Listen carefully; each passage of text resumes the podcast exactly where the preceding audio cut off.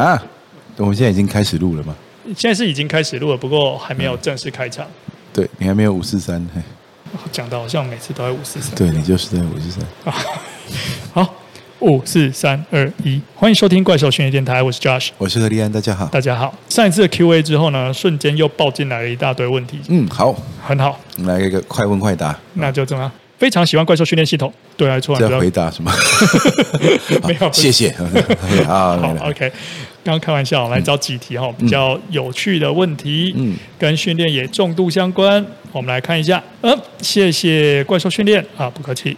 嗯，怎么都是这种问题？不是啦，何老师跟王仪天馆长上次有在一个龙中之王比赛过程中呢，讨论过国内关于格斗的情况，不知道何老师会不会出个格斗专项激励与体能训练的书籍来讨论呢？其实出过了呢。是，对，在几年前对，对，对我们出过一个课程叫呃格斗激励体能训练哈，呃基本上来说了哈，其实要知道说激励训练哈，它是等一下，我先问一下，现场有术科吗？没有，都是做重量的，都都是术科，没有现场格斗，格斗没有，是格斗激励及体能，所以在现场当然是激励和体能。OK，没有，因为我想问这个问题的人一定对格斗有兴趣，说不定他就是想说现场可以练完立刻格斗。对对对对对。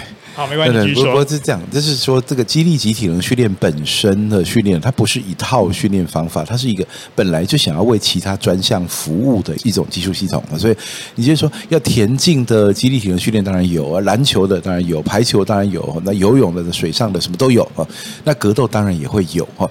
那所以呢，这其实就分成呃，基本上分成两部分了。第一部分就是基本能力哈。那基本能力，坦白说，各各单项之间差异并不大。你就需要一些多元强壮哈，多元最大肌力，所以呢，这个握把蹲啊、负重行走啦，哈，甚至是建立三项啦，这些可都有可能会是用来建立基本肌力的东西哦，工具。那再来呢，就进入到这个专项哦，那专项训练是分析其实是这样子，呃，它分析几种东西哦，第一个是专项肌力。再专项体能啊，然后再来就运动伤害防护啊，这这这几类的哈，当然还可以有很多啦，所以我现在快问快答哈，我就简单扼要哈。那所以专项激励的意思就是说呢，你这个比赛项目哈，就是你它到底需要哪一种形式的肌力？所以一些格斗来说，而且它可能是如果是打击系的，当然就是爆发力啊，单次爆发、连续爆发这种爆发力啊。那如果说是扭斗类的话呢，就最大肌力和肌耐力啊，这样子啊。如果说是那种这个，假设你的比赛呢是本身就有一种长时间的那种，例如像拳击哦，回合数比较多的哈这种赛制的话，那其实本来就是一种这个爆发力、爆发耐力的这种运动表现，这样子。那所以呢，就是看说。你的肌肉形态是哪一种？那我们要想办法调配出最佳的啊这种肌力形态。那这个如果说假设你是巴西柔术的话，那还要包含了围场姿势，就是它不会是四平八稳这样站着的，你要在奇怪的角度还能够用力这样子，这些都是肌力形态的这种调控。那体能的话呢，就是专项体能，专项体能就是说你第一个是做能量系统分析哦，这个项目到底需要个磷化物系统、乳酸系统还有有氧系统，大概有多少比例啊？那这个其实不用做做实验去分析，这实际上绝大多数都是现成的数据都已经有了哈，因为呢各单项运动哈，就几乎都有人分析过。像你如果去找那个 NSCA 哈，美国 NSCA 期刊哈，其实关于格斗类 MMA 哈，或者是那个巴西柔术啊，那或者说甚至是这个呃像什么空手道、跆拳道这些的，其实几乎都查得到资料。我几乎都查了，所以呢，它运动休息比是多少？什么样能量系统为主？啊什么样的激励形态为主？这其实都都已经有数据了。那所以呢，把它分析出来以后呢，就会看了这个人呢、啊，他目前达到你的理想状态下，这些能力都齐备，他到底有多少的距离？哦，这部分就是个别化哦，这样子。那再来呢，就是那运动伤害防护。运动伤害防护的话呢，就是说你这个项目最常受伤这个形式形态啊有哪些？那当然，运动伤害不是百分之百可以预防的，因为有一些这种接触型的伤害，有些时候就是运气问题哈。那这是没有办法用训练来预防哈。但是呢，没有办法百分之百用训练来预防，可以预防一些了。但是像非接触型的伤害啦，这个这个项目特别容易扭到哪里、闪到哪里的话，那其实很容易就可以列举出来哈，那就可以做专项的补。强这样子，所以说呢，其实逻辑都一样，跟分析任何项目都一样。肌力及体能训练，它就是有办法去呃做这些专项化的调整。但是，但是前提是基本的多元强壮要先具备。有些人在这个地方呢，容易有个迷思哈，有个误区就是呢，就是在美国在读书的阶段，我们老师就跟我们讲这个例子，就是说很多的篮球教练啊或者篮球选手来找你做训练，然后呢，他会很期待你做一个篮球专项激励体能。那你当你把课表开给他的时候呢，如果他就这么乖乖照着练，那也就罢了。因为他有一天呢，跑去找他的朋友哦是足球队的，然后赫然发现他们你给的课表居然差不多，呃，一一模一样 不对，但差不多，因为他们可能都处于。建立多元强壮的这个阶段，所以课表其实很类似的。那他可能会来跟你 argue 说：“哎，为什么我明明在你跟我说是专项的，为什么我这个跟他一样，我跟他专项又不一样？”那事实上呢，绝大多数的人呢，在多元强壮这边，他就是不够强壮。先提高基本的肌力，深蹲、硬举、卧推、握把蹲，哦，这个负重行走啊，推雪橇什么这种能力，有大重量、大阻力的，先让他先拉高一点能耐。然后才有专项化的空间。那很多人会觉得说啊，这个所以说这个肌力体能训练一专项一定要非常明显的差异哈。所以篮球呢，就是拿着杠片运球哈，这样子。然后，游泳就是背着杠游泳哦，这样子之类的，这是不会出现的事情。那就基本上它就是很类似的，因为初期就是针对人体力量，那后期就针对专项需求。那所以针对人体力量这个阶段大家都差不多了。针对专项需求的话，就像我刚刚讲的，根据需求来分析。OK，刚刚我提到说，呃，运动防护是一个很重要的一块。刚好下面有另一个问题，也跟这个很类似，啊、呃，是在边说肌腱在爆发力的动作上占蛮重要的角色。那这样子预防肌腱受伤呢，是不是有训练的方法可以让我们去训练肌腱，让它比较不容易受受伤？那同一个问题下面呢，也有另一位网友提到说，想知道我们对于 knees over toe sky 的 ATG squat 的看法。那这两个有点类似哦，我们看老师可以帮一起做一个简短的回复。哦，它的确的确是有相关的。我们先来讲一下肌腱训练这个东西哈。那肌腱呢，其实是那个呃肌肉连接骨骼，它的那个呃很粗壮的这个弹性结构，弹性组织哈。那肌腱本身呢，它不像肌肉一样，它是会收缩，所以说呢，说肌力训练本身哈，肌腱本身并没有收缩去对抗阻力哦，但是它有，因为它有传递力量，所以呢，肌力训练也被视为可以提升这个肌腱强度的一个做法哈，呃一一个一个手段。不过呢，这里面并不是呃完全没有争议啊，因为每个人对于说这个部分呢，到底该怎么训练，其实在肌力训练圈里面一直存在几种不同的说法哈。第一种说法呢是肌腱呢本身啊，因为它的适应性。啊，比肌肉慢，意思就是说呢，我的肌肉要提高肌力是蛮快的，好，在几个礼拜之内就会明显上升。但肌腱它要真的适应到它变粗变壮，可以承载更多力量，它是比较慢的哦。那所以呢，如果说你在训练初期就非常急切的在拼重量、拼破纪录哈，这尤其在年轻的运动员特别容易发生哈。因为我现在做多重，现在我就马上加，马上加，每次都加。你的肌肉或许可以适应，但是很可能它。短时间内会产生一个叫它暂时超越了肌腱所能够负荷的强度的时候呢，就发现肌腱开始受伤。那因为有这种这个可能性的存在，所以说呢，有第一种说法就是呢，在训练初期哈，要采取这个低强度高反复啊，也就是低强度高反复的意思，就是说呢，我不要做太重，但是我做多下一点哦，多次数一点，用肌耐力的训练方式。一者呢是压抑这个激励进步的速度，真的，它是如果说你不这样做，你是进步更快的。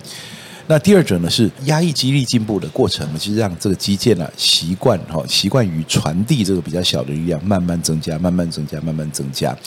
所以呢，一方面用高反复的方式让肌力增加的不要那么快，另外一方面呢，也在这过程当中训练一下肌腱韧带哈。那所以呢，这些软组织呢，它在这个训练这个低强度训练的阶段呢，可以得到一些初步的适应。那你后面把肌力大幅度拉高的过程中，哦，肌腱似乎比较能够跟上，哦，这样子，这是第一种说法哈。那第二种说法呢，基本上就认为第一种说法是 是不重要的，就是就呃没那回事哈，那个不根本就不必从低强度开始哈，直接从中高强度哈肌肉生长以上的强度区哈来做训练。那基本上呢，这个只要动作是标准的，只要总量有管制，其实呢，他们看到肌腱韧带哦，尤其这个肌腱本来就在传递肌肉力量嘛，就说你用这种三组五下。哦，五组五下偏高的这种强度，相较于三组十五十五下二十下，显然五下五下慢慢练，那个重量是重得多，强度是高得多的哈。那因为呢，这个可以反复的次数跟你举起重量，它是一个概率的反比关系哈。所以当你呢把次数线设定的比较少，你拿起重量就比较多。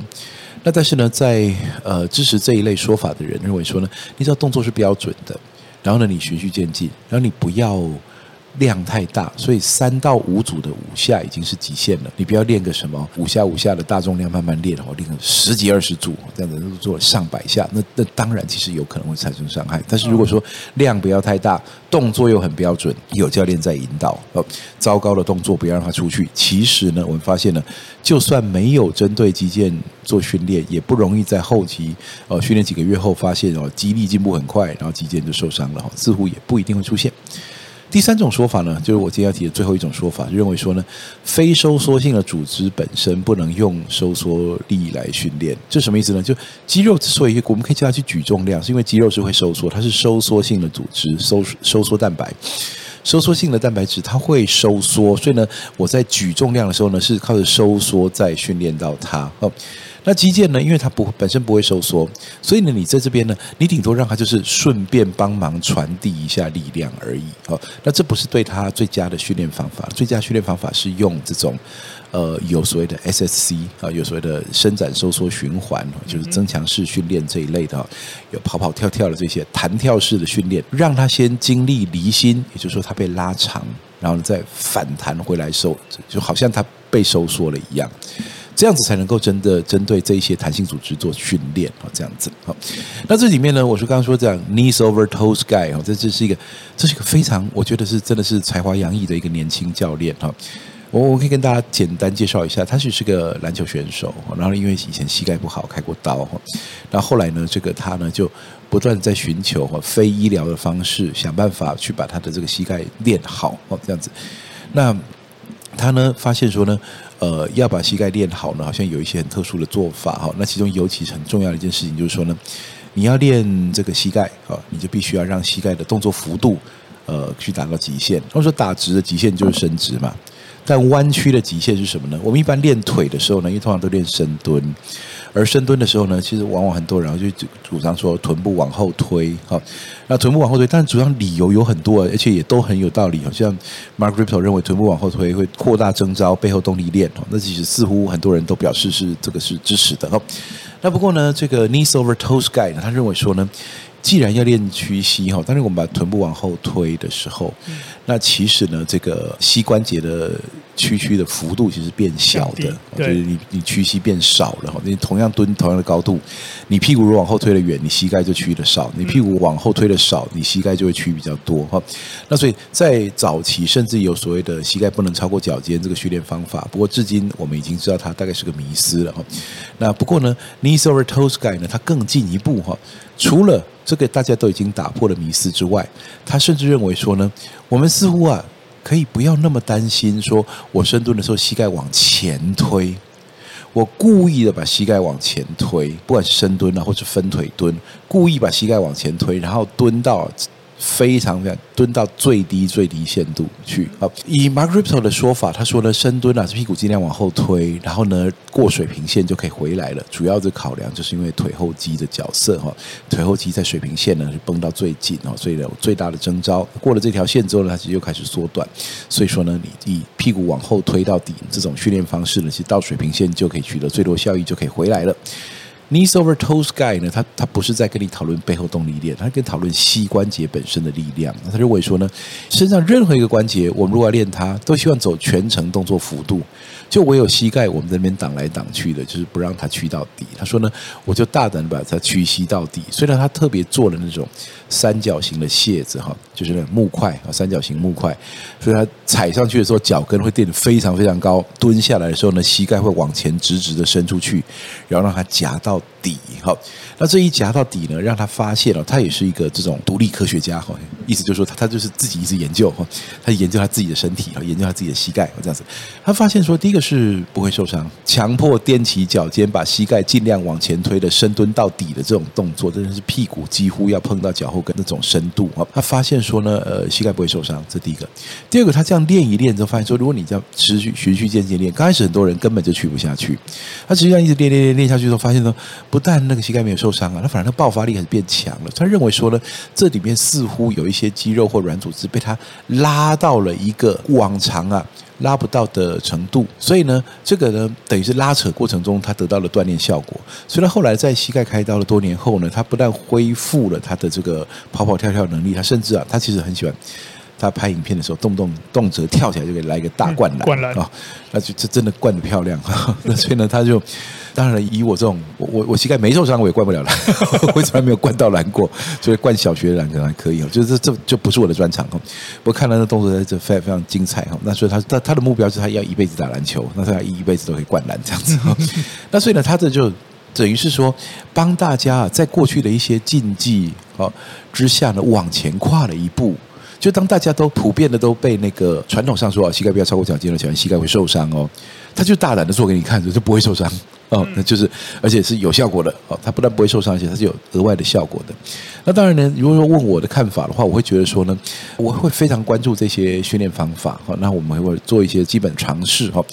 那不过呢，这个我们自己拿来测试，跟我们会把它拿来广泛的教学并推广这个技术呢，这中间通常就有一点距离哈，就是希望这个呃技术呢要在更多人采用的情况之下，我们更理解它哈。所以怪兽训练教的所有技术呢，其实都是已经在不管是在历史上被我们挖出来的哈，还是说呢，这我们受训过程当中就已经做过了一些事情哈。那或者是说呢，我们自己不断的去测试测试，呃，够多的人次，够多的状况，我们都已经理解了它大概是会有哪些问题，或是会有哪些效益，我们才会真的去使用它。那不过 knees over Tosky 的很多训练方法呢，我们保持持续关注啊，我们自己也在呃做一些小规模的测试哈。那说不定哈，其实有很多东西将来会真的出现。现在，呃，大家广泛常用的课表里面。好，那我们再看另一个问题。呃，这个问题是关于辅具使用。那卧推弹弓这个器材可以保护肩部吗？OK，Slingshot 哈，OK，就像 Slingshot 的发明人是 Mark Bell 哈，他是一个非常非常风趣哈。然后也非常非常，他早年是非常厉害的健力选手哈。然后他后来呢是，他是什么都玩，他头脑很聪明，然后呢讲话呢又很很风趣哦，所以他基本上像一个呃文武兼备的节目主持人一样哈。他近年来最这个呃引人注目的是他的那个关于饮食、体重控制那些，他从一个非常巨大的健力选手，现在变成一个非常精壮，但几乎啊跟他以前比起来，几乎可以说是纤细的一位这个健身者哈。那所以呢，他就说从包括他的实验性的断食哈，尝试各种各种饮食方法，然后生酮啦、纯肉食啊，或者是说怎么样什么样的比例的，他们都试过，包括间歇性断食，包括能量系统训练之类的，那就大幅度的减重，而且变得非常健康又轻盈哈。那所以这是他近年来的一个这个特别的状态。那同时呢，他其实 knees over toes guy 哈，是他们是朋友哈。那所以他也经常的去采访哈，然后在一起做节目，介绍一些训练方法。Mark Bell 呢，他其实。会会走到人生财富自由的这一刻，其实就是因为他发明了 Slingshot，应应该是啊，因为他自己常常这样讲说，他这个 business 已经到了一个 level，他不担心钱了哈。他开健身房据说是免费的，哦、对、哦、对，真的是这样子。Anyway，他不过他就比较像个直播主啦，这样子。那不不过呢，Slingshot 他发明的时候是为什么呢？因为他以前他是健力选手，他的专长是卧推。他的卧推哈，如果没有记错的话，他的那个卧推记录好像是什么啊，四百多公斤。哇哦！那是有装建立哈，它是有装的。嗯，它这有装呢那个装啊，是是非常强硬的那种装哈。那不过它本身，当然它本身要推的很重才行啊。你问说我们推其实蛮逊的嘛，因为穿了装以后呢，就突然推了四百多，那又不是机械手臂哈。那不过呢，他就没有练过穿装，可能只会变得更弱而已。对，没错，这个装备绝对是一个专项技术，那不要轻易开玩笑，不要觉得说啊，我现在推这样。我穿上装一定会变怎样？那跟没驾照去开车一样，一定会出事。对，那有一个不短的学习过程哈。那不过呢，在这个他发明这个 Slingshot 之前呢，其实练有装建立。但其实他就思考过说，他如何可以去呃练习建立桩的一些借力的方法，同时呢又确保自己的手呢永远在对的轨道来上面做。他跟他哥哥跟他爸爸实验了很多东西哈，他哥也是一个这个也是运动员哈，然后跟他们就在家里做各种的尝试哈。那当然这其中也包含了很多的这种自己当时觉得说，哎，测试起来应该是可以的，就进行人体测试哈，对吧？把自己绑一绑，然后开始推哈，然后他爸爸当他保护者，就那东西啪一下断掉，弹到他爸脸上之类的，尝试错误的过程，这些怪事都发生了。不过后来最后呢，他就做出来这个 Slingshot，就是这个我们没有接受代言什么的，什么没有，纯粹就是没有因为我们 Slingshot 自己有。玩过哈，就因为反正其实健身业好玩的东西，我们都会尽量去尝尝试看看了。那基本上来说，它就是会，它有不同强度。我我们我们收了四条哈，那有不同强度。那在适合你推不同重量的时候来用来绑自己哈。那么双手套住以后呢，它那个松紧带的那种东西啊，它横过你胸前，所以它重量压下来的时候呢，它会拉住你两手手肘不会外开，所以呢，的确啊，你会在一个扭杠夹肘的姿势哈。然后那个弹力带呢，在你胸口呢，这弹你会有反弹力量，所以你手推出去的力量会比原来来推的大得多，有点像是一种比较轻便的这个健力桩的感觉了。虽然它毕竟不是一样东西哈。那这个有什么好处呢？就是第一个，你可以在呃训练超负荷，因为呢你在低点呢有了它的助力之后，你推到高点的时候，基本上来说到了高点它就没有助力了。所以假如你现在卧推了一百的话，那它其实大可拿个什么一百三、一百四来练。而且是做很多下，为什么呢？因为在低点它帮你减轻，但在高点的时候你可以推到比一百还重的重量，这有点像变动强度的练法。那只是说变动强度的话，我们通常是在杠铃上绑铁链、绑弹力带之类的啊，它这是绑在你身上，所以它比较像护具。它第一个拉住你，让你一定要得做标准姿势，然后第二个呢是。但但但你要知道什么是标准姿势才行了，随便套上去，然后手乱摆乱抓哈，那其实当然也会不标准了。所以我们讲讲，会推的人可以不必担心在大重量之下那个姿势太容易跑掉哦，这样子。那它是否有保护效果呢？要看了，看你是哪方面受伤哈。如果说你是真的是因为肩关节这个下到某个幅度会受不了的话，诶，它在低点帮你减轻，的确是有可能。你本来今天呢、呃，手痛、肩膀痛练不了，但是套了 s i n g shot 的时候呢，就就可以练了。这样的确是可以的啊。那但是至于说，我想没有一个器材是没有它就什么都练不起来哦。这 Mark Bell 也是已经练得很厉害以后才发明这东西。然后你说在发明之前，他是怎么练起来的？当然，所以呢，其实不是说没你这个器材如果是哦就非常棒，你就非用它不可哦。但是你说它有没有效益呢？我个人觉得是有的哈。因为呢，在极力训练里面呢，我认为说呢，只要是安全而且可以提供变化的东西，它都有效益。因为一成不变的训练，你绝对不要说厌烦了，你绝对会卡关的。但如果说有一个东西哈，有四条带子让你轮换哈，然后你推一推换这个换那个哈，那你受伤的时候还可以保护你的伤，然后呢可以继续让你继续用力继续练。其实呢，你在受伤恢复之后的衔接也会衔接的比较好，所以我觉得 Slingshot 是一个有用的东西啊。不过呢，最近要看个别差异。我说你受伤的地方如果不是它能保护的地方的话，那你就凡是这个这个这个套上它就以为无敌啊，那是不会的哈。但是它这个有一个口号就是 Bench Heavy with No Pain 啊，就是说也推重，但是不要推痛。这样子，那这其实是 Mark Bell 的这个呃，他发明 Slingshot 的最初的用意，大概就是这样子。好，那我们再下一题，下一题哦，这个有一点太大了。嗯、这一题是说想问何博士，等长收缩肌力、速度训练还有敏捷训练的用途和训练方法、方法、方法。再来一次。想请问何博士，等长收缩肌力训速度训练还有敏捷训练的用途和训练方法？这可能要就是好几个 seminar 哈，哎对，呃，好几个讨论课哈，这甚至可以拿来写论文。对对，都可以写论文。不过最近好像论文这个话题我们先不碰。没有没有没有没有，最近全台湾都在看论文，在史上最多人一起看论文的时候。真的。但不过呢，我说这个呃，等长收缩肌力啊，然后呢，这个速度训练和敏捷度训练，我看这是三个东西吧？对，因为等长收缩就没有速度可言了。是，因为等长收缩就是肌肉收缩的时候长度不变哈，所以这样长度不变就没有速度的变化，所以呢，等长。收缩肌力，还有速度训练和敏捷度训练哈，我这个是题目非常非常大了哈。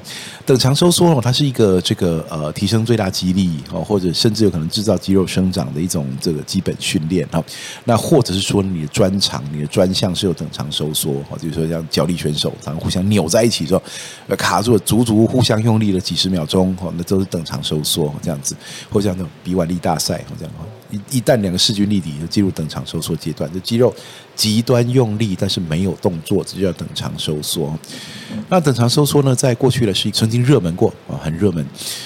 那呃，但是呢，后来呢，因为它的一点点的一些的应用上的局限，后来发现了说，那如果你有杠的话，我还是就用杠铃就是比较简单哈。因为等长收缩基本上是这样子，你去推一个推不动的东西，你的肌肉就会非常用力，那你非常非常用力去推它，你的肌肉就会非常非常用力。但它的坏处就是呢，它会有一些关节角度或动作形态的一些专项特殊性，也就是说，你老是用这个方法推，它就在这个地方产生力量。那如果说你的这个撇开了这个角度，我角度稍微改一下，你没有练过这个角度哈，它的力量就没有像你练好的那个一样那么好。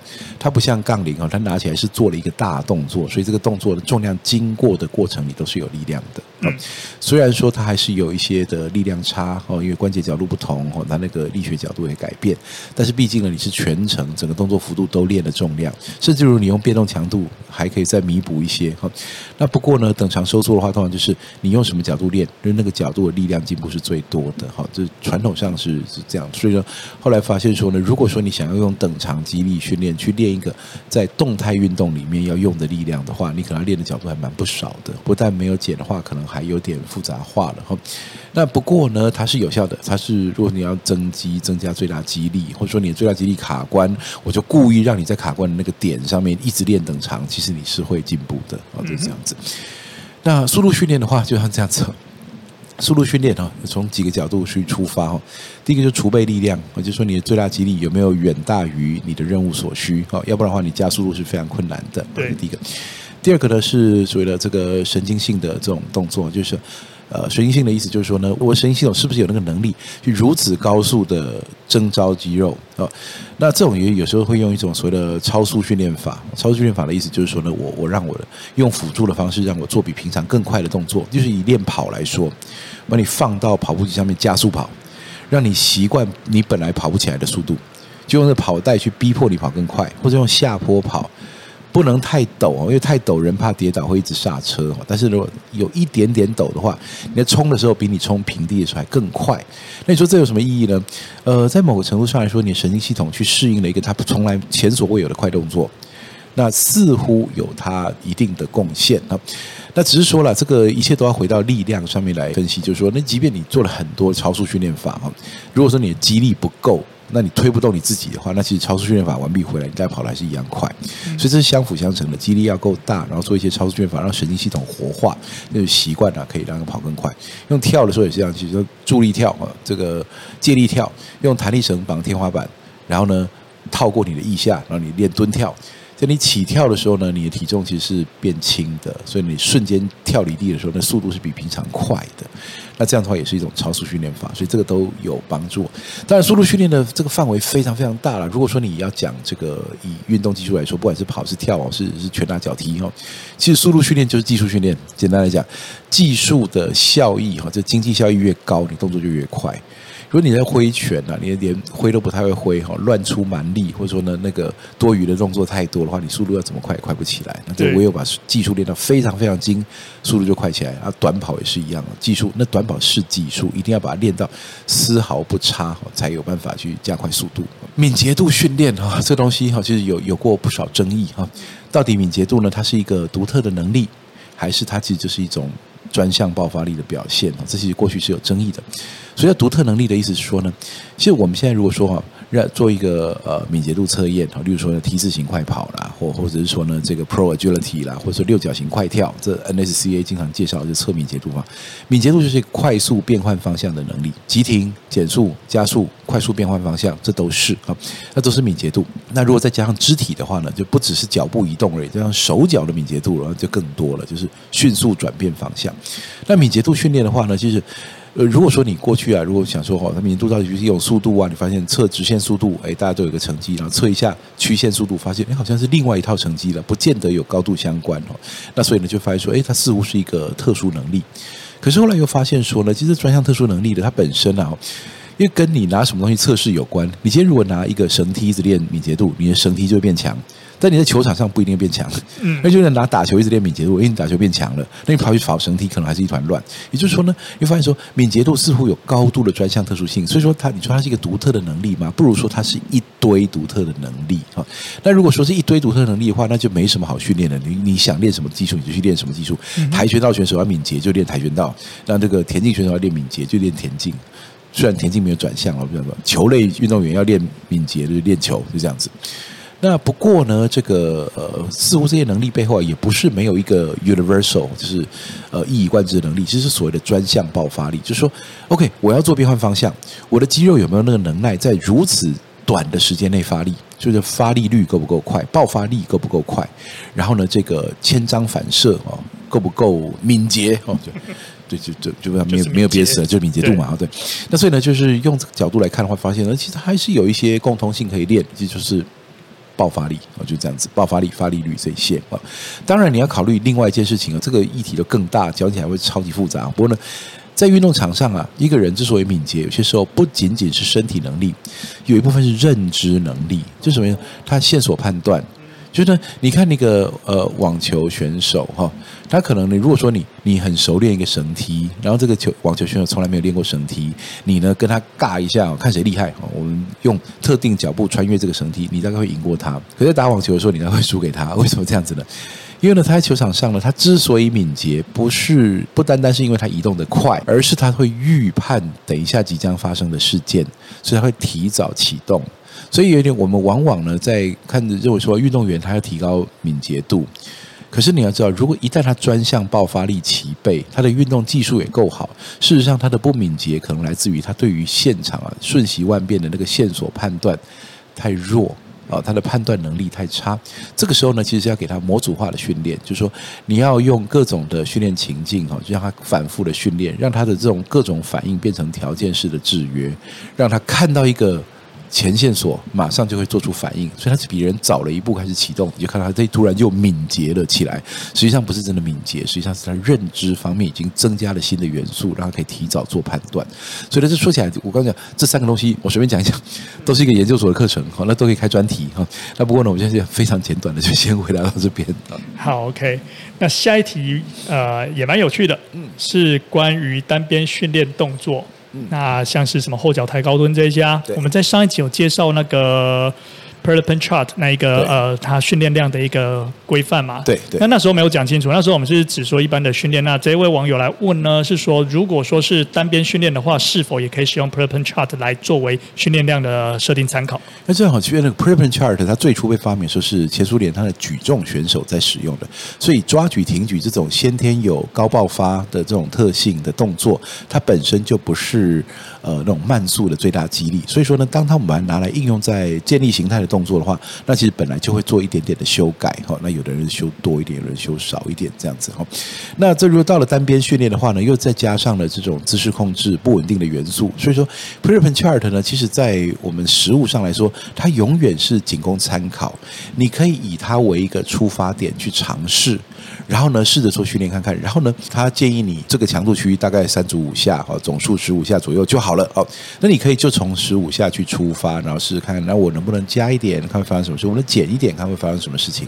然后呢，用这个好像去尝试哈，不见得说你最后得出来的结论一定会跟他一样，可能会比他多了不少，也可能比他少了不少。但是呢，Prilepin chart 呢，它就是让呃，让你在无所依循的情况下，可以试着去做看看。好。那呃，在我的经验里面呢，单边训练呢，因为启动的肌群呢是比呃双边训练来说，应应该说这样说，对抗的阻力是比双边训练来说对抗的阻力稍微小一些啦，通常是比较小，因为分腿蹲大概不会跟你的背蹲举一样重哈，所以通常我们会稍微的偏向次数稍微多一些啊。那这是一个非常非常粗浅的说法，就我可能会比平常惯用的次数略多一些，但是不表示它不能少。也不表示它不能再更多，而且这真的更重要的一件事情，完全看你所想要的目标是肌肉生长还是最大肌力，这都跟你会选择多大的强度区是有关系的。所以如果说，呃，简单一句话，呃，Prilepin chart 可以供参考，但是呢，通常在实物上，根据你的个案哦测试出来结果不会跟它完全一样，但这并不表示它有什么样的错误，因为它的功用就是让大家在没有不知道如何的去寻找依循的标准的时候。就给一个大概，那剩下的其实就是你摸着石头过河的功夫了。OK，好，那今天大部分的训练相关问题。就差不多这一些，听完之后呢，希望大家可以有一些收获，然后也希望大家支持。那接下来有一些想要实际上支持我们的听众呢，我在这边统一回答好了。OK，首先，请问老师，怪兽训练梯有得买吗？呃，我们之前有发表过一款是酒红色，然后那个米色怪兽那一个，那个当时就已经跟大家讲是限量品，对，当初应该只做了三百件还是多少吧？那个真的是卖完就没了。对，对，对，对，因为我们真的就没有再做了。现在好像只剩下三叉 L 的一件了。谁对想办法长到这个体型的话，对了，就可以把它买回去。然后再来呢，呃，黑黄的部分呢，是因为我们后来就是跟那个呃秋哥他们 A Seven 合作嘛，所以就是说就是看他们有没有再进。我记得他们有进进过第二次，不过现在应该剩下数量还不多。那会不会有第三次呢？不太确定。嗯对，那就变成那个 A 七的一个商品了，就看他们呃每一季想要推什么。如果刚好又推到这件，就会有。嗯，没错。那除了这两件之外，今年还会有其他新的吗？我只能说敬请期待。敬请期待。好，没错。好，嗯，那就先这样。那再下一个问题是，非常喜欢怪兽训练系统，之前在台北上过重量训练的团课，不知道会不会在桃园开呢？这我也是讲说敬请。可能要期待久一点点。对啊，你看想到那个展店的工作，你也知道，我现在不是很期待。我们现在台北有三个基地嘛，那我跟何老师通常会一起出现的地方呢，就会是在那个小巨蛋比较长一点点。对，然后何老师也会去古亭那一边，然后那边我比较少去。那我自己的那个主场是在民权西基地这里。除此之外呢，我们每个礼拜。也至少再跑一天，我至少一天啊，你已已经不止一天，我会再去竹北。对对，我所以我会大概两三天。对对对，那如果等那个其他区域再出来的话，我觉得这个 这个我们努力想办法。OK，好。然后下一个问题是求高雄站店，怎么都是这种？对对对，我已经我已经讲到开始有点发抖。其实我们说实在话，我个人啊，这代表我个人就是。我当然会希望说，像怪兽训练这样子一个基地跟训练系统呢，能够在我们台湾很多地方都让大家可以比较方便而且轻松可以接接触得到。但是实际上，不管从营运上面的状况，以及我们就算开店之后要确保整个营运所提供的训练的品质、整个流畅度，这都需要一些时间来经营。而且最重要的是。连一开始适当的场地，我们都不一定有办法那么快找得到。对，对啊，每个场地都要处理很多事情。对，对所以没关系，我们还是有机会，我们会继续努力。对对对，对，希望大家能够有点耐心，或者是大家搬到竹北来。哎，其实因为我我现在发现，就是已经有台南了，我我在那个教练班，对，已经有台南教练跑来那个竹北上课，因为已经近一点点了。对，而且竹北就是它主要就是。放在高铁旁边嘛？对对对对，很近了，没有旁边了，就是但是很近。对，走路五六分钟，六七分钟。那所以其实呢，就是呃，稍微弥补了一下哈，这个因为有有高铁就没有远的地方啊。那所以呢，就是你你这样子，等一下来一个老师，请问一下，台东会不会转电？没有，我就说有高铁就没有远的地方，是你可以坐高铁跑来我们这里这样子。为了展店这种东西，我是一直抱着随缘啊。呃，如果你有这个机缘，然后呢又有这个呃有这个能力，我们当然尽量，我们也希望可以接触到更多的喜欢我们训练系统的人。不过呢，每次展完一家店啊，我觉得。很很想退休哈，可是没有，展完店之后工作会更多，所以呢就这样，很累的时候还会更累哈，是这样。好，OK，那我们今天的怪兽训练电台就先到这边。OK，如果大家之后还有什么问题的话，欢迎也在我们的 YouTube 下面留言。嗯，我们想办法，就是有机会的话，就把大家的问题回答一下。OK，那我们今天就到这边喽，拜拜。啊，我们现在已经开始录了吗？现在是已经开始录了，不过还没有正式开场。嗯、对你还没有五四三。讲的好像每次都在五四三，对，你就是在五四三。好，五四三二一，欢迎收听怪兽训练电台，我是 Josh，我是何立安，大家好，大家好。上一次的 Q&A 之后呢，瞬间又爆进来了一大堆问题。嗯，好，很好，我们来一个快问快答。那就这么，非常喜欢怪兽训练系统，对还是错？在回答什么？没有，谢谢。好，OK。刚刚开玩笑，我们来找几题哈，比较有趣的问题，嗯，跟训练也重度相关。我们来看一下，嗯，谢谢怪兽训练啊，不客气。怎么都是这种问题？不是啦，何老师跟王仪天馆长上次有在一个龙中之王比赛过程中呢，讨论过国内关于格斗的情况，不知道何老师会不会出个格斗专项激励与体能训练的书籍来讨论呢？其实出过了呢。其实，对，在几年前对，我们出过一个课程叫呃格斗激励体能训练哈，呃基本上来说了哈，其实要知道说激励训练哈，它是 等一下，我先问一下，现场有术科吗？没有，都是做重量的，都都是术科，没有现场格斗，格斗没有，是格斗激励及体能，所以在现场当然是激励和体能。OK，没有，因为我想问这个问题的人一定对格斗有兴趣，说不定他就是想说现场可以练完立刻格斗。啊，对对对对对对。好，没关系。不过是这样，就是说，这个激励及体能训练本身的训练，它不是一套训练方法，它是一个本来就想要为其他专项服务的一种技术系统。所以，你就是说，要田径的激励体能训练当然有啊，篮球的当然有，排球当然有，那游泳的、水上的什么都有啊。那格斗当然也会有哈。那所以呢，这其实就分成呃，基本上分成两部分了。第一部分就是基本能力哈。那基本能力，坦白说，各各单项之间差异并不大。你就需要一些多元强壮哈，多元最大肌力，所以呢，这个握把蹲啊、负重行走啦，哈啊，甚至是建立三项啦，这些可都有可能会是用来建立基本肌力的东西哦，工具。那再来呢，就进入到这个专项哦，那专项训练子分析其实是这样子，呃，它分析几种东西哦，第一个是专项肌力。再专项体能啊，然后再来就运动伤害防护啊，这这这几类的哈，当然还可以有很多啦，所以我现在快问快答哈，我就简单扼要哈。那所以专项激励的意思就是说呢，你这个比赛项目哈，就是你它到底需要哪一种形式的激励？所以一些格斗来说，而且它可能是如果是打击系的，当然就是爆发力啊，单次爆发、连续爆发这种爆发力啊。那如果说是扭斗类的话呢，就最大激励和肌耐力啊，这样子啊。如果说是那种这个，假设你的比赛呢是本身就有一种长时间的那种，例如像拳击啊，回合数比较多的哈这种赛制的话，那其实本来就是一种这个爆发力、爆发耐力的这种运动表现，这样子。那所以呢，就是看说。你的肌肉形态是哪一种？那我们要想办法调配出最佳的，好这种肌力形态。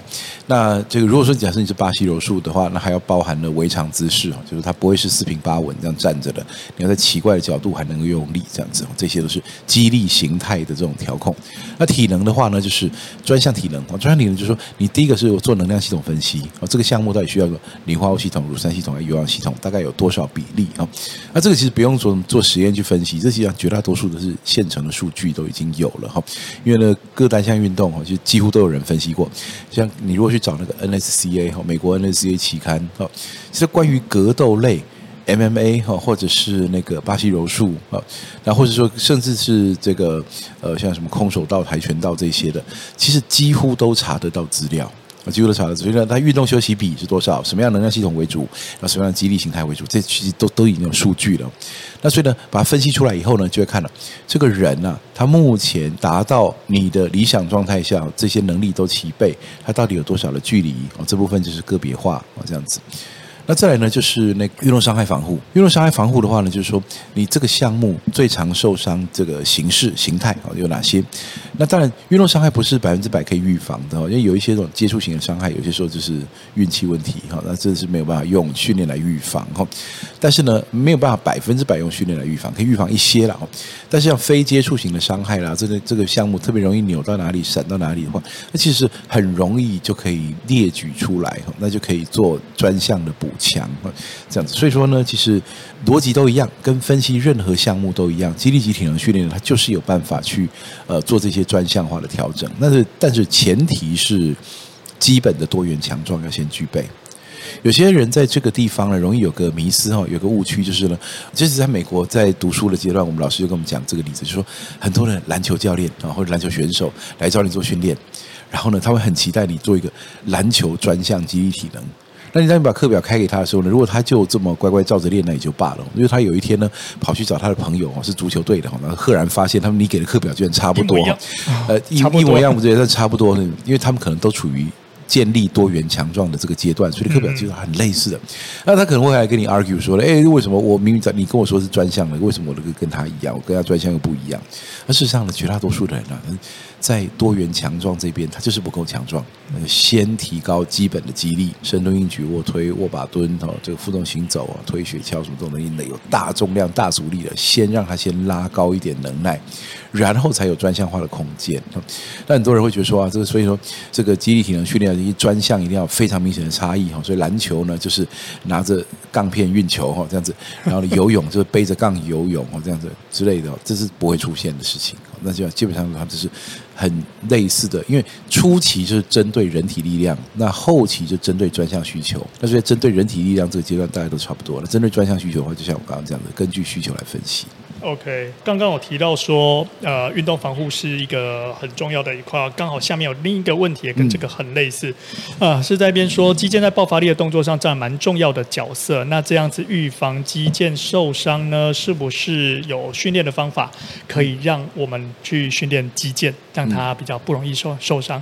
那同一个问题下面呢，也有另一位网友提到说，想知道我们对于 knees over toes guide 的 ATG Squad 的看法。那这两个有点类似哦，我们看老师可以帮我们一起做一个简短的回复。哦，它的确的确是有相关的。我们先来讲一下肌腱训练这个东西哈。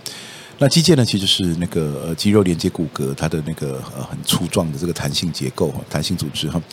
那肌腱本身呢，它不像肌肉一样，它是会收缩，所以说说肌力训练本身哦，肌腱本身并没有收缩去对抗阻力，但是它有因为它有传递力量，所以呢，肌力训练也被视为可以提升这个肌腱强度的一个做法哈，呃一一个一个手段。不过呢，这里面并不是呃完全没有争议啊，因为每个人对于说这个部分呢，到底该怎么训练，其实在肌力训练圈里面一直存在几种不同的说法哈。第一种说法呢是肌腱呢本身呢，因为它的适应性。啊，比肌肉慢，意思就是说呢，我的肌肉要提高肌力是蛮快的，好，在几个礼拜之内就会明显上升。但肌腱它要真的适应到它变粗变壮，可以承载更多力量，它是比较慢的哦。那所以呢，如果说你在训练初期就非常急切的在拼重量、拼破纪录哈，这尤其在年轻的运动员特别容易发生哈。因为我现在做多重，现在我就马上加，马上加，每次都加。你的肌肉或许可以适应，但是很可能它。短时间内会产生一个叫它暂时超越了肌腱所能够负荷的强度的时候呢，就发现肌腱开始受伤。那因为有这种这个可能性的存在，所以说呢，有第一种说法就是呢，在训练初期哈，要采取这个低强度高反复啊，也就是低强度高反复的意思就是说呢，我不要做太重，但是我做多下一点哦，多次数一点，用肌耐力的训练方式。一者呢是压抑这个肌力进步的速度，真的，它是如果说你不这样做，你其实是进步更快的啊。那第二者呢是压抑肌力进步的过程呢，其实让这个肌腱呢习惯哈，习惯于传递这个比较小的力量，慢慢增加，慢慢增加，慢慢增加。所以呢，一方面用高反复的方式让肌力增加的不要那么快，另外一方面呢，也在这过程当中训练一下肌腱韧带哈。那所以呢，这些软组织呢，它在这个训练这个低强度训练的阶段呢，可以得到一些初步的适应。那你后面把肌力大幅度拉高的过程中，哦，基建似乎比较能够跟上，哦，这样子，这是第一种说法哈。那第二种说法呢，基本上就认为第一种说法是是不重要的，就是就呃没那回事哈，那个不根本就不必从低强度开始哈，直接从中高强度哈肌肉生长以上的强度区哈来做训练。那基本上呢，这个只要动作是标准的，只要总量有管制，其实呢，他们看到肌腱韧带哦，尤其这个肌腱本来就在传递肌肉力量嘛，就说你用这种三组五下。哦，五组五下偏高的这种强度，相较于三组十五十五下二十下，显然五下五下慢慢练，那个重量是重得多，强度是高得多的哦。那因为呢，这个可以反复的次数跟你举起重量，它是一个概率的反比关系哈。所以当你呢把次数先设定的比较少，你拿起重量就比较多。那但是呢，在呃支持这一类说法的人认为说呢，你知道动作是标准的，然后呢你循序渐进，然后你不要。量太大，所以三到五组的五下已经是极限了。你不要练个什么五下五下的大重量，慢慢练哦，练个十几二十组这样子，都做上百下，那那当然其实有可能会产生伤害。但是如果说量不要太大，动作又很标准，有教练在引导，哦，糟糕的动作不要让它出去。其实呢，我们发现呢，就算没有针对肌腱做训练，也不容易在后期呃训练几个月后发现哦肌力进步很快，然后肌腱就受伤了，似乎也不一定会出现。第三种说法呢，就是我今天要提的最后一种说法，认为说呢，非收缩性的组织本身不能用收缩力来训练。这什么意思呢？就肌肉之所以我们可以叫它去举重量，是因为肌肉是会收缩，它是收缩性的组织，收收缩蛋白，收缩性的蛋白质它会收缩，所以呢，我在举重量的时候呢，是靠着收缩在训练到它哦。那肌腱呢？因为它不本身不会收缩，所以呢，你在这边呢，你顶多让它就是顺便帮忙传递一下力量而已。哦，那这不是对它最佳的训练方法。最佳训练方法是用这种呃有所谓的 SSC 啊，有所谓的伸展收缩循环，就是增强式训练这一类的，有跑跑跳跳的这些弹跳式的训练，让他先经历离心，也就是说他被拉长，然后再反弹回来收，就好像他被收缩了一样。这样子才能够真的针对这一些弹性组织做训练啊，这样子好。那这里面呢，我是刚刚说这样 knees over toes guy 啊，这这是一个，这是一个非常，我觉得是真的是才华洋溢的一个年轻教练哈。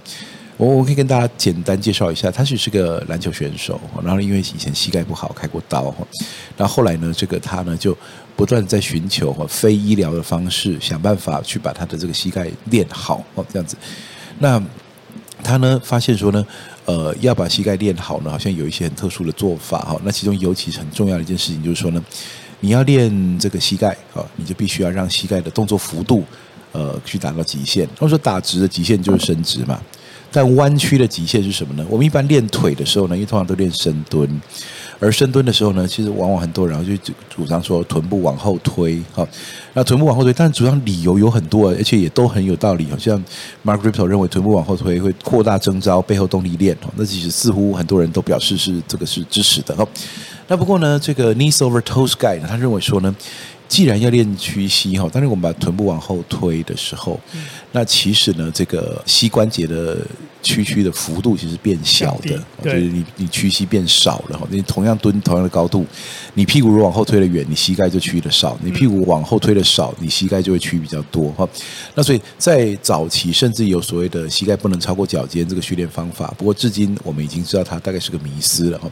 那不过呢，knees over toes guy 呢，它更进一步哈，除了这个大家都已经打破了迷思之外，他甚至认为说呢，我们似乎啊可以不要那么担心，说我深蹲的时候膝盖往前推，我故意的把膝盖往前推，不管是深蹲啊，或是分腿蹲，故意把膝盖往前推，然后蹲到。非常非常蹲到最低最低限度去。好，以 Mark Ripto 的说法，他说呢，深蹲啊，是屁股尽量往后推，然后呢，过水平线就可以回来了。主要的考量就是因为腿后肌的角色哈，腿后肌在水平线呢是绷到最紧哦，所以呢最大的征召过了这条线之后呢，它其实就开始缩短。所以说呢，你以屁股往后推到底这种训练方式呢，其实到水平线就可以取得最多效益，就可以回来了。Knees over toes guy 呢，他他不是在跟你讨论背后动力链，他跟讨论膝关节本身的力量。他认为说呢，身上任何一个关节，我们如果要练它，都希望走全程动作幅度。就唯有膝盖，我们在那边挡来挡去的，就是不让它屈到底。他说呢，我就大胆的把它屈膝到底。虽然他特别做了那种三角形的楔子哈，就是那木块啊，三角形木块，所以他踩上去的时候，脚跟会垫得非常非常高。蹲下来的时候呢，膝盖会往前直直的伸出去，然后让它夹到底。好，那这一夹到底呢，让他发现了，他也是一个这种独立科学家哈。意思就是说，他他就是自己一直研究哈，他研究他自己的身体啊，研究他自己的膝盖这样子。他发现说，第一个是不会受伤，强迫踮起脚尖，把膝盖尽量往前推的深蹲到底的这种动作，真的是屁股几乎要碰到脚后跟那种深度啊。他发现说呢，呃，膝盖不会受伤，这第一个。第二个，他这样练一练之后，发现说，如果你这样持续循序渐进练，刚开始很多人根本就去不下去。他实际上一直练练练练下去之后，发现说，不但那个膝盖没有受伤啊，他反而他爆发力还是变强了。他认为说呢，这里面似乎有一些肌肉或软组织被他拉到了一个往常啊。拉不到的程度，所以呢，这个呢，等于是拉扯过程中，他得到了锻炼效果。所以他后来在膝盖开刀了多年后呢，他不但恢复了他的这个跑跑跳跳能力，他甚至啊，他其实很喜欢。他拍影片的时候，动不动动辄跳起来就给来一个大灌篮，灌篮啊，那就这真的灌得漂亮。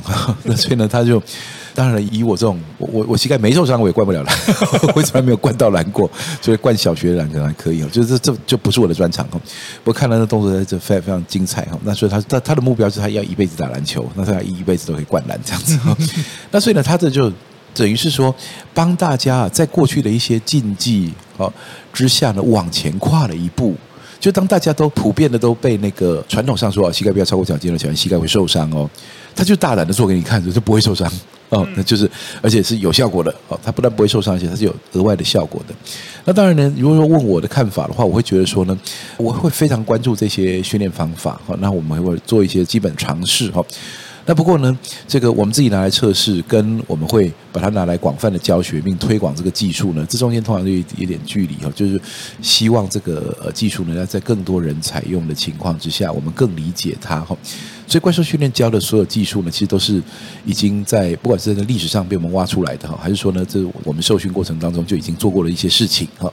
那或者是说呢，我们自己不断的去测试测试，呃，够多的人次，够多的状况，我们都已经理解了它大概是会有哪些问题，或是会有哪些效益，我们才会真的去使用它。那不过 Knees Over Toes Guide 的很多训练方法呢，我们保持持续关注啊，我们自己也在呃做一些小规模的测试哈。那说不定哈，其实有很多东西将来会真的出现在呃大家广泛常用的课表里面。好，那我们再看另一个问题，呃，这个问题是关于辅具使用。那卧推弹弓这个器材可以保护肩部吗？OK，Slingshot 哈，OK，基本上 Slingshot 的发明人是 Mark Bell 哈，他是一个非常非常风趣哈。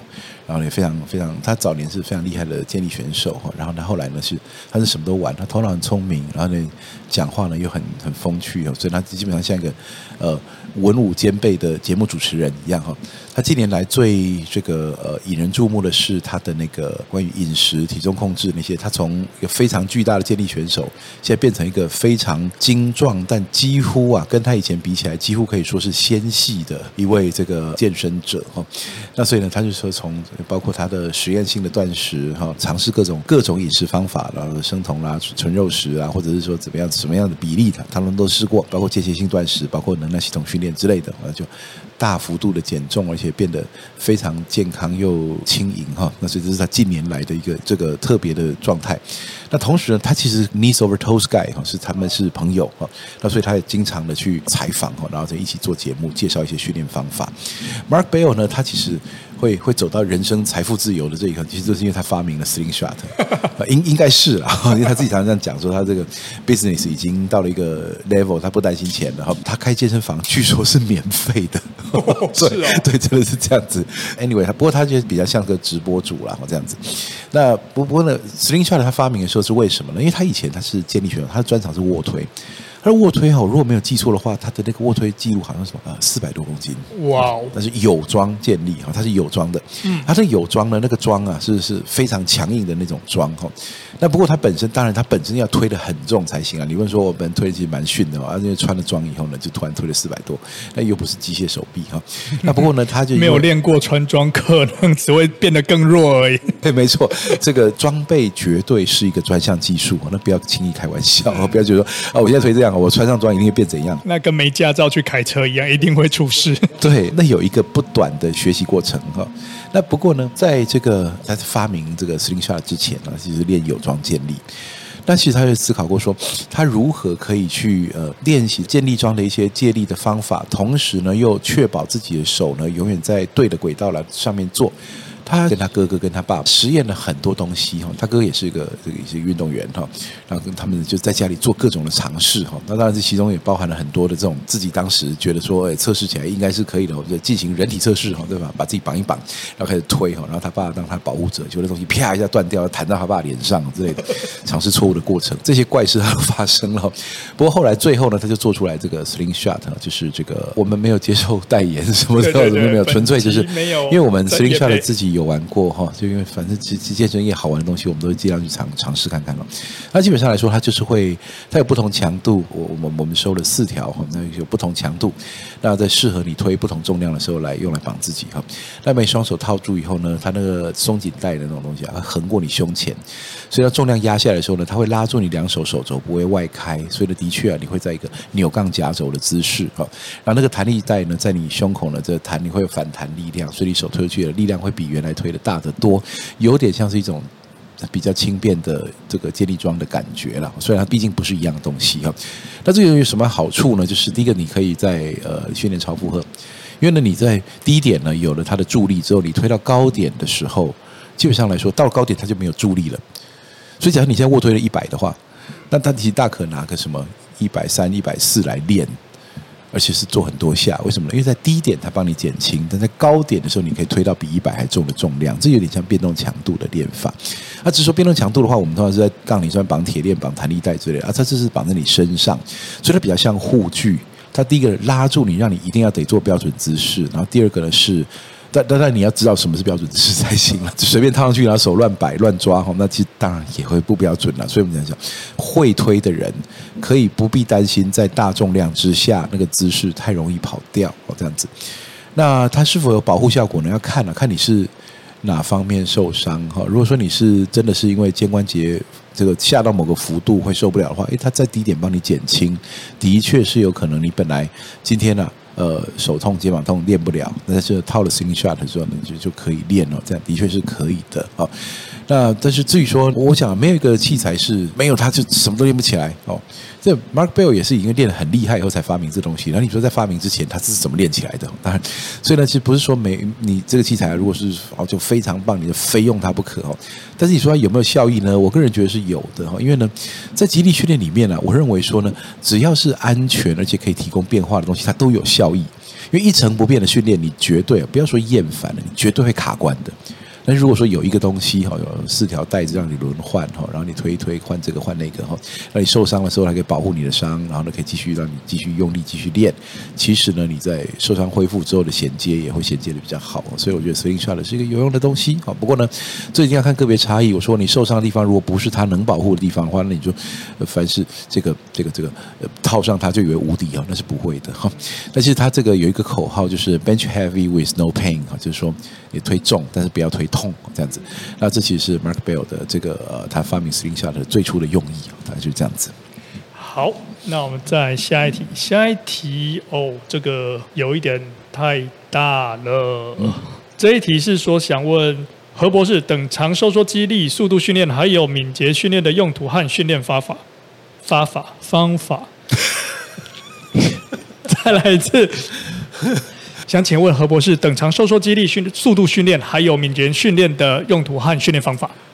这可能要就是好几个 seminar 哈，哎对，呃好几个讨论课哈，这甚至可以拿来写论文。对对，都可以写论文。不过最近好像论文这个话题我们先不碰。没有没有没有，最近全台湾都在看论文，在史上最多人一起看论文的时候。真的。但不过呢，我说这个呃等长收缩肌力啊，然后呢这个速度训练和敏捷度训练，我看这是三个东西吧？对，因为等长收缩就没有速度可言了。是，因为等长收缩就是肌肉收缩的时候长度不变哈，所以这样长度不变就没有速度的变化，所以呢等长收缩肌力。还有速度训练和敏捷度训练哈，我这个是题目非常非常大的哈。等长收缩哦，它是一个这个呃提升最大肌力哦，或者甚至有可能制造肌肉生长的一种这个基本训练哈。那或者是说你的专长、你的专项是有等长收缩哈，比如说像脚力选手，他们互相扭在一起之后，卡住了，足足互相用力了几十秒钟哈，那都是等长收缩这样子，或者像那比腕力大赛这样的话。一旦两个势均力敌，就进入等长收缩阶段，就肌肉极端用力，但是没有动作，这就叫等长收缩。那等长收缩呢，在过去呢是曾经热门过啊，很热门。那呃，但是呢，后来呢，又因为它的一点点的一些的应用上的局限，后来发现了说，那如果你有杠的话，我还是就用杠铃就是比较简单哈。因为等长收缩基本上是这样子，你去推一个推不动的东西，你的肌肉就会非常用力，那你非常非常用力去推它，你的肌肉就会非常非常用力。但它的坏处就是呢，它会有一些关节角度或动作形态的一些专项特殊性，也就是说，你老是用这个方法推，它就在这个地方产生力量。那如果说你的这个撇开了这个角度，我角度稍微改一下，你没有练过这个角度哈，它的力量就没有像你练好的那个一样那么好。它不像杠铃啊，它拿起来是做了一个大动作，所以这个动作的重量经过的过程里都是有力量的。虽然说它还是有一些的力量差哦，因为关节角度不同哦，它那个力学角度会改变，但是毕竟呢，你是全程。整个动作幅度都练了重量，甚至如你用变动强度还可以再弥补一些哈。那不过呢，等长收缩的话，通常就是你用什么角度练，就是那个角度的力量进步是最多的哈。这传统上是是这样，所以说，后来发现说呢，如果说你想要用等长肌力训练去练一个在动态运动里面要用的力量的话，你可能练的角度还蛮不少的。不但没有减的话，可能还有点复杂化了哈。那不过呢，它是有效的。它是如果你要增肌、增加最大肌力，或者说你的最大肌力卡关，我就故意让你在卡关的那个点上面一直练等长，其实你是会进步的啊，就这样子。那速度训练的话，就像这样子。速度训练哈，从几个角度去出发哈。第一个就是储备力量，我就说你的最大肌力有没有远大于你的任务所需啊？要不然的话，你加速度是非常困难的。对，第一个。第二个呢是所谓的这个神经性的这种动作，就是。呃，神经性的意思就是说呢，我神经系统是不是有那个能力去如此高速的征召肌肉啊、那这种也有时候会用一种所谓的超速训练法。超速训练法的意思就是说呢，我我让我的用辅助的方式让我做比平常更快的动作，就是以练跑来说，把你放到跑步机上面加速跑，让你习惯你本来跑不起来的速度，就用这跑带去逼迫你跑更快，或者用下坡跑。不能太陡哦，因为太陡人怕跌倒会一直刹车。但是如果有一点点陡的话，你在冲的时候比你冲平地的时候还更快。那你说这有什么意义呢？呃，在某个程度上来说，你神经系统去适应了一个它从来前所未有的快动作，那似乎有它一定的贡献啊。那只是说了，这个一切都要回到力量上面来分析，就是说，那即便你做了很多超速训练法，如果说你的肌力不够。那你推不动你自己的话，那其实超速训练法完毕回来，你该跑的还是一样快。所以这是相辅相成的，肌力要够大，然后做一些超速训练法，让神经系统活化，那种习惯啊，可以让它跑更快。用跳的时候也是这样，其实说助力跳啊，这个借力跳，用弹力绳绑天花板，然后呢套过你的腋下，然后你练蹲跳。在你起跳的时候呢，你的体重其实是变轻的，所以你瞬间跳离地的时候，那速度是比平常快的。那这样的话也是一种超速训练法，所以这个都有帮助。当然，速度训练的这个范围非常非常大了。如果说你要讲这个以运动技术来说，不管是跑是跳是是拳打脚踢哈，其实速度训练就是技术训练。简单来讲，技术的效益哈，这经济效益越高，你动作就越快。如果你在挥拳啊，你连挥都不太会挥哈，乱出蛮力，或者说呢那个多余的动作太多的话，你速度要怎么快也快不起来。那就唯有把技术练到非常非常精，速度就快起来。啊，短跑也是一样的，技术那短跑是技术，一定要把它练到丝毫不差，才有办法去加快速度。敏捷度训练哈，这东西哈，其实有有过不少争议哈。到底敏捷度呢，它是一个独特的能力，还是它其实就是一种专项爆发力的表现？这其实过去是有争议的。所以，独特能力的意思是说呢，其实我们现在如果说哈，让做一个呃敏捷度测验，哈，例如说呢 T 字型快跑啦，或或者是说呢这个 Pro Agility 啦，或者说六角形快跳，这 NSCA 经常介绍的测敏捷度嘛。敏捷度就是快速变换方向的能力，急停、减速、加速、快速变换方向，这都是啊，那都是敏捷度。那如果再加上肢体的话呢，就不只是脚步移动而已，加上手脚的敏捷度，然后就更多了，就是迅速转变方向。那敏捷度训练的话呢，就是。呃，如果说你过去啊，如果想说哦，它敏捷度到底就是一种速度啊，你发现测直线速度，哎，大家都有个成绩，然后测一下曲线速度，发现哎，好像是另外一套成绩了，不见得有高度相关哦。那所以呢，就发现说，哎，它似乎是一个特殊能力。可是后来又发现说呢，其实专项特殊能力的它本身啊，因为跟你拿什么东西测试有关。你今天如果拿一个绳梯子练敏捷度，你的绳梯就会变强。但你在球场上不一定变强，嗯，那就是拿打球一直练敏捷度，因为你打球变强了，那你跑去跑绳梯可能还是一团乱。也就是说呢，你发现说敏捷度似乎有高度的专项特殊性，所以说它，你说它是一个独特的能力吗？不如说它是一堆独特的能力啊。那如果说是一堆独特的能力的话，那就没什么好训练的。你你想练什么技术，你就去练什么技术。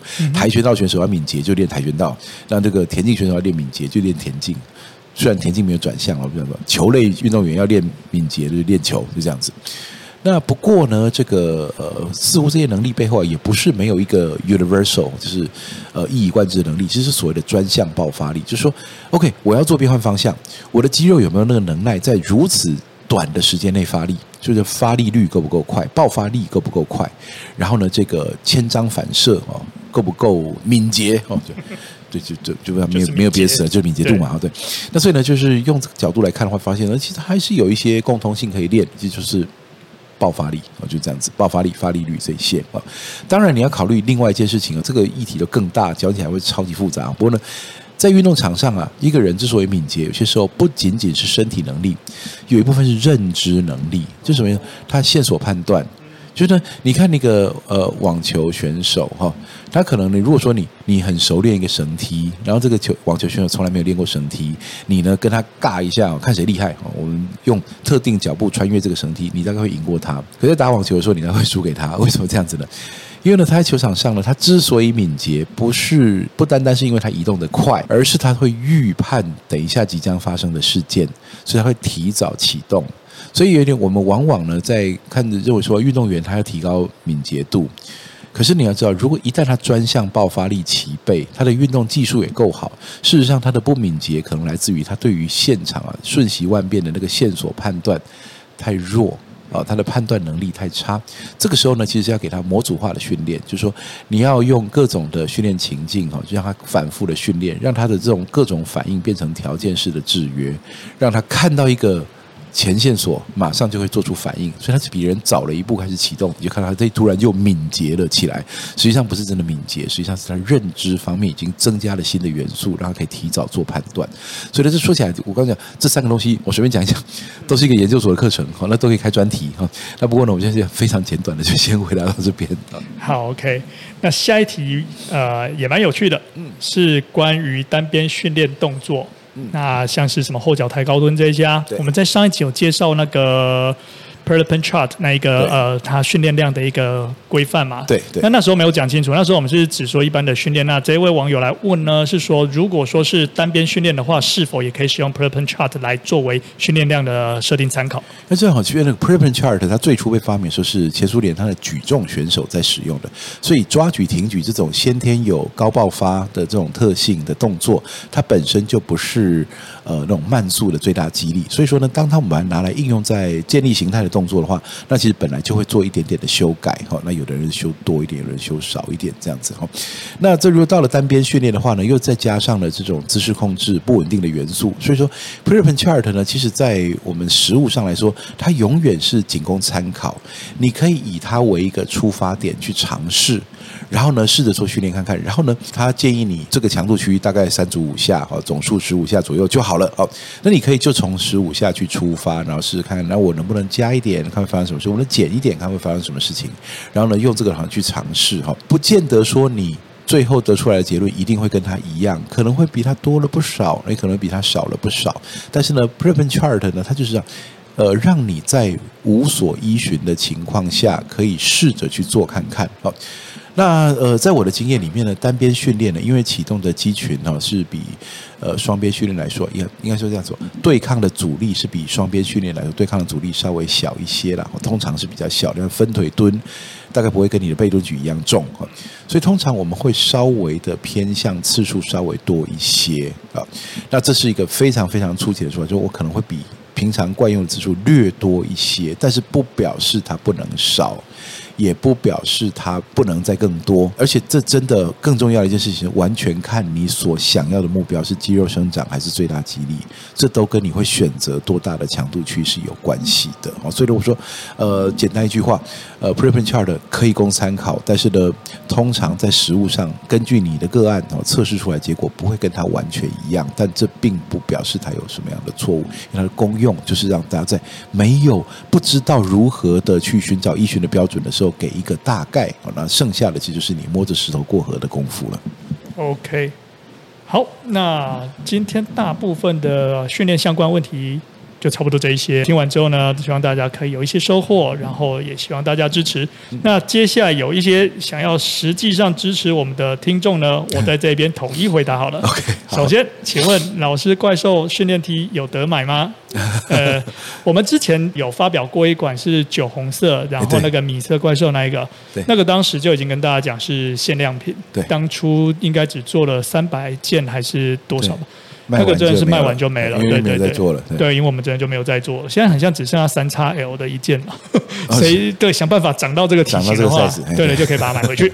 然后再来呢，呃，黑黄的部分呢，是因为我们后来就是跟那个呃秋哥他们 A Seven 合作嘛，所以就是说就是看他们有没有再进。我记得他们有进进过第二次，不过现在应该剩下数量还不多。那会不会有第三次呢？不太确定。对，那就变成那个 A 七的一个商品了，就看他们呃每一季想要推什么。如果刚好又推到这件，就会有。嗯，没错。那除了这两件之外，今年还会有其他新的吗？我只能说敬请期待。敬请期待，好，好，没错。好，嗯，那就先这样。那再下一个问题是，非常喜欢怪兽训练系统，之前在台北上过重量训练的团课，不知道会不会在桃园开呢？这我也是讲说敬请。可能要期待久一点点。对啊，你看想到那个展店的工作，你也知道，我现在不是很期待。我们现在台北有三个基地嘛，那我跟何老师通常会一起出现的地方呢，就会是在那个小巨蛋比较长一点点。对，然后何老师偶尔会去古亭那一边，然后那边我比较少去。那我自己的那个主场是在民权西基地这里。除此之外呢，我们每个礼拜。也至少再跑一天。我至少一天啊，你已已经不止一天，我会再去竹北。对对，我会我会大概两三天。对对对，那如果等那个其他区域再出来的话，我觉得这个 这个我们努力想办法。Okay. 好，然后下一个问题是。求高雄闪电，怎么都是这种？对对对，我已经我已经讲到开始有点发抖。其实我们说实在话，我个人啊，这个代表个人，就是我当然会希望说，像怪兽训练这样子一个基地跟训练系统呢，能够在我们台湾很多地方都让大家可以比较方便而且轻松可以接接触得到。但是实际上，不管从营运上面的状况，以及我们就算开店之后要确保整个营运。所提供的训练的品质，整个流畅度，这都需要一些时间来经营，而且最重要的是。连一开始适当的场地，我们都不一定有办法那么快找得到。对，对啊，每个场地都要处理很多事情。对，对所以没关系，我们还是有机会，我们会继续努力。对对对，对，希望大家能够有点耐心，或者是大家搬到竹北来。哎，其实因为我我现在发现，就是已经有台南了，我我在那个教练班，对，已经有台南教练跑来那个竹北上课，因为已经近一点点了。对，而且竹北就是它主要就是。放在高铁旁边嘛？对对对对，很近呐，没有旁边呐，就是但是很近。对，走路五六分钟，六七分钟。那所以其实呢，就是呃，稍微弥补了一下哈，这个因为有有高铁就没有远的地方啊。那所以呢，就是 你你这样子，等一下来一个老师，请问一下，台东会不会转电？我就说，有高铁就没有远的地方，是你可以坐高铁跑来我们这里这样子。为了转电这种东西，我是一直抱着随缘啊。呃，如果有这个机缘，然后呢又有这个呃有这个能力，我们当然尽量，我们也希望可以接触到更多的喜欢我们训练系统的人。不过呢，每次涨完一家店啊，我觉得。很很想退休哈，可是没有，涨完店之后工作会更多，所以呢就这样，很累的时候还会更累，哈，是这样。好，OK，那我们今天的怪兽训练电台就先到这一边。OK，如果大家之后还有什么问题的话，欢迎也在我们的 YouTube 下面留言。嗯，我们想办法，就是有机会的话，就把大家的问题回答一下。OK，那我们今天就到这边喽，拜拜。拜拜。